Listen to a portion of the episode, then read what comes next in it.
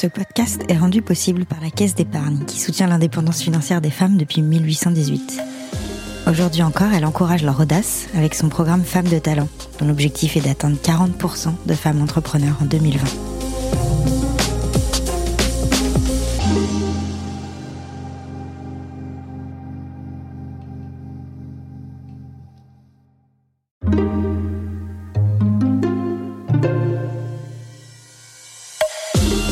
Ce quatrième épisode, nous avons voulu rencontrer Claire Martichoux. Longtemps à de hautes responsabilités dans la publicité, elle claque la porte de son agence lorsqu'on lui propose à 50 ans un placard doré, comme elle l'appelle. Trop vieille. Du jour au lendemain, elle repart à zéro et décide de créer un nouveau réseau d'instituts de beauté. Ce projet lui est apparu comme une évidence, alors une fois son CAP d'esthéticienne en poche, elle se lance. Entre deux rendez-vous, Claire Martichoux nous reçoit dans une cabine feutrée de son salon de beauté. Le dos droit et le regard franc, assise sur son tabouret d'esthéticienne, elle revient sur sa trajectoire.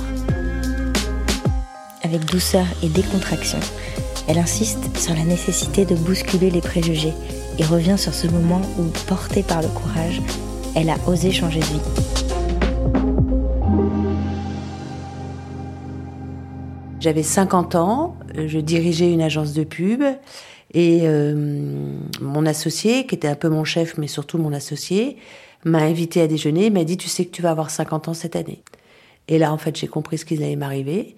Ils m'ont proposé un placard doré et j'ai décidé là de leur demander de me licencier. Je ne pouvais pas supporter cette trahison. J'ai beaucoup pleuré, j'ai beaucoup cauchemardé, etc. Mais il se trouve que, on parlait d'amour tout à l'heure, j'ai un mari en or, et je l'ai tout de suite téléphoné, je lui ai dit, il faut que je te parle. Et vous voyez, j'ai encore la voix serrée, c'était il y a huit ans. Hein. Et le soir, je suis rentrée, je lui ai déballé un coup de grand sanglot, et il m'a dit, euh, bah écoute, reste pas avec ces gens-là, ils vont plus rien t'apporter, puis t'as 50 ans, t'es encore jeune, t'aimes bien entreprendre, fonce. Voilà.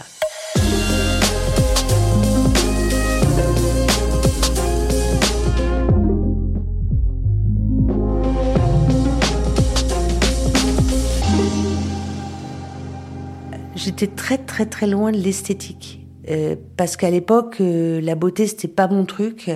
Je confondais un lait démaquillant une crème de jour. Mais en fait, quand j'ai démarré, c'est allé assez vite. Hein. Euh, je fréquente l'Institut de beauté en bas de chez moi. Je me dis, tiens, le métier d'esthéticienne, c'est quand même un métier sympa. Ah ouais, mais c'est un métier qui est pas très valorisé. Ah, puis le lieu, euh, waouh, il n'est pas vraiment à la hauteur de, du bien-être qu'on vient chercher. C'est un peu moche, ces instituts de beauté de quartier. Bon, bref, c'était plus qu'une intuition, c'était plus qu'une idée, c'était devenu une évidence. Il fallait, en tous les cas à Paris, mais dans les grandes villes, relancer les instituts de quartier.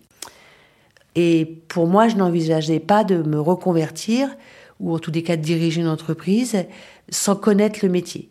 Et donc j'ai décidé de faire un CAP d'esthéticienne, et les gens osaient pas me dire, mais ils le disaient à mon mari, ils disaient, mais elle est complètement folle, elle va quand même pas devenir esthéticienne.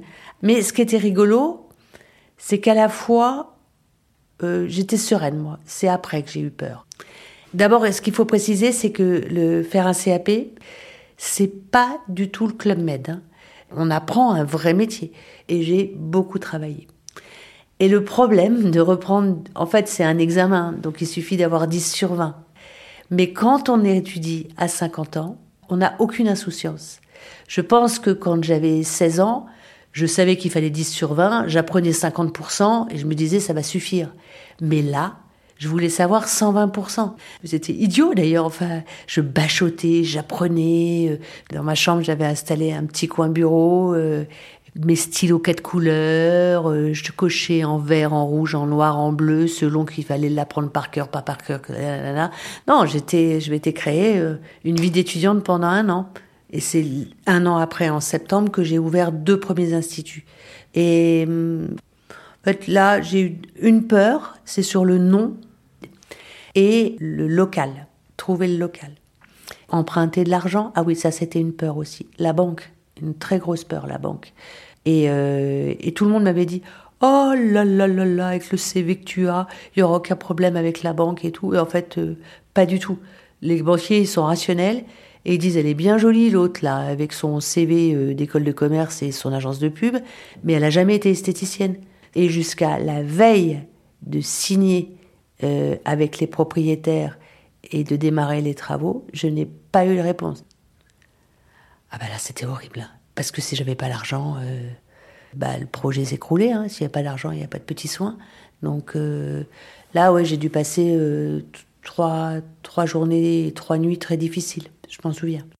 J'étais en boucle. Et si ça marche pas? Donc j'étais obsédée par l'échec. Le stress, ça peut rendre colérique. euh, et puis pour l'entourage, c'est pas agréable non plus parce que pour le coup là, on parle que de ça, quoi. Et fallait juste attendre que la vague passe, quoi. Alors après, euh, je me secoue un peu les puces. Hein, euh, je vais faire trois quarts d'heure de natation, ça va mieux. Après, il se trouve que la banque a dit oui, youpi. S'il m'avait dit non, bah, je sais pas ce que j'aurais fait, je peux pas vous dire.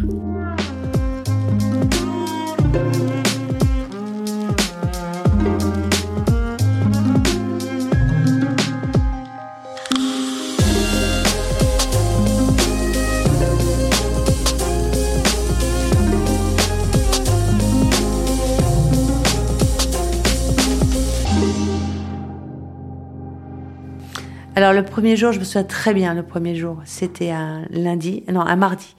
Donc il y avait deux boutiques, deux salons de beauté qui étaient, deux petits soins qui étaient ouverts en même temps.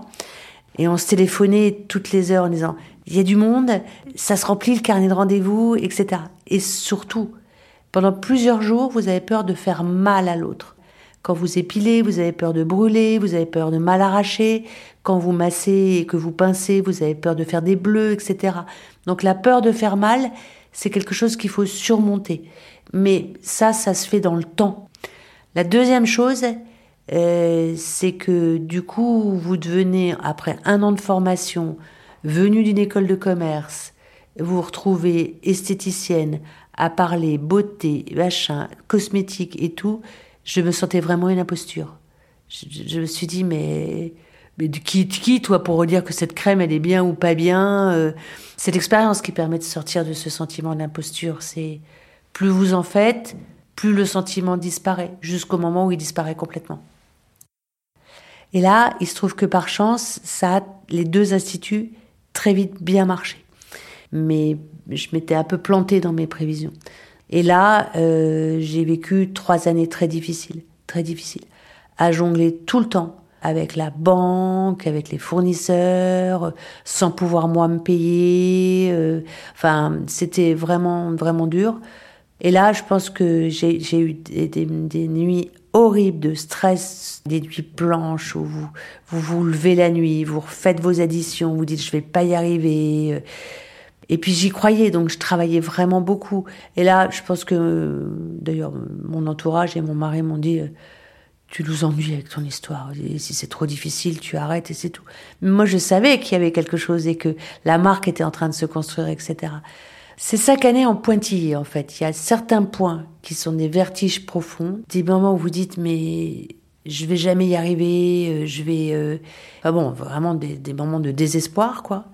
Et puis des moments où tout d'un coup, vous avez une cliente qui vous fait un compliment, euh, un mois qui est exceptionnel dans les instituts d'un point de vue chiffre d'affaires. euh, voilà, et ça, ça vous redonne la pêche. Donc, t'oscilles entre le désespoir et, euh, et l'espoir, quoi.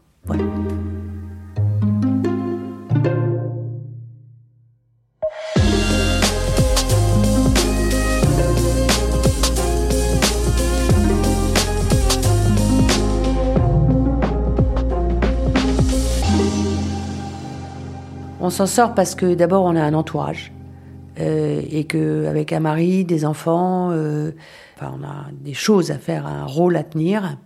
Donc euh, je pense que c'est important d'avoir voilà des repas à faire, des courses, etc. Parce qu'il faut bah, faut que la maison avance et que vous pouvez pas tout laisser tomber.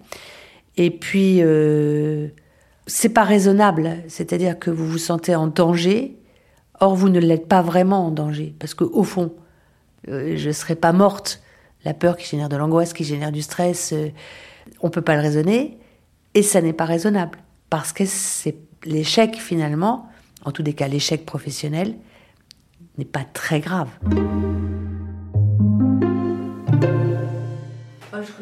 en tous les cas, je crois que l'audace pour moi, ça a été euh, la confiance que j'avais en moi. Même si je suis, j'espère ne pas être crâneuse, loin de là. Et aussi, euh, je crois que le plus audacieux, c'est d'avoir endossé un métier, euh, c'est le métier d'esthéticienne, qui est un métier qui est très très peu valorisé, et du coup de ne rien avoir à faire du regard des autres. C'est ça l'audace, je pense. C'est d'avoir enfilé la blouse de ce que les gens pensent être un saut métier, alors que c'est un métier formidable.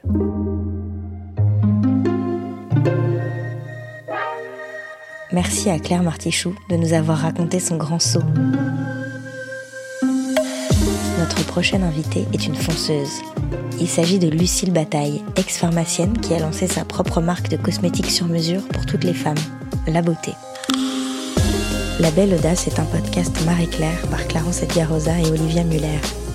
Rendez-vous un vendredi sur deux sur toutes les plateformes de podcast et sur marieclaire.fr. Pour ne manquer aucun épisode, abonnez-vous.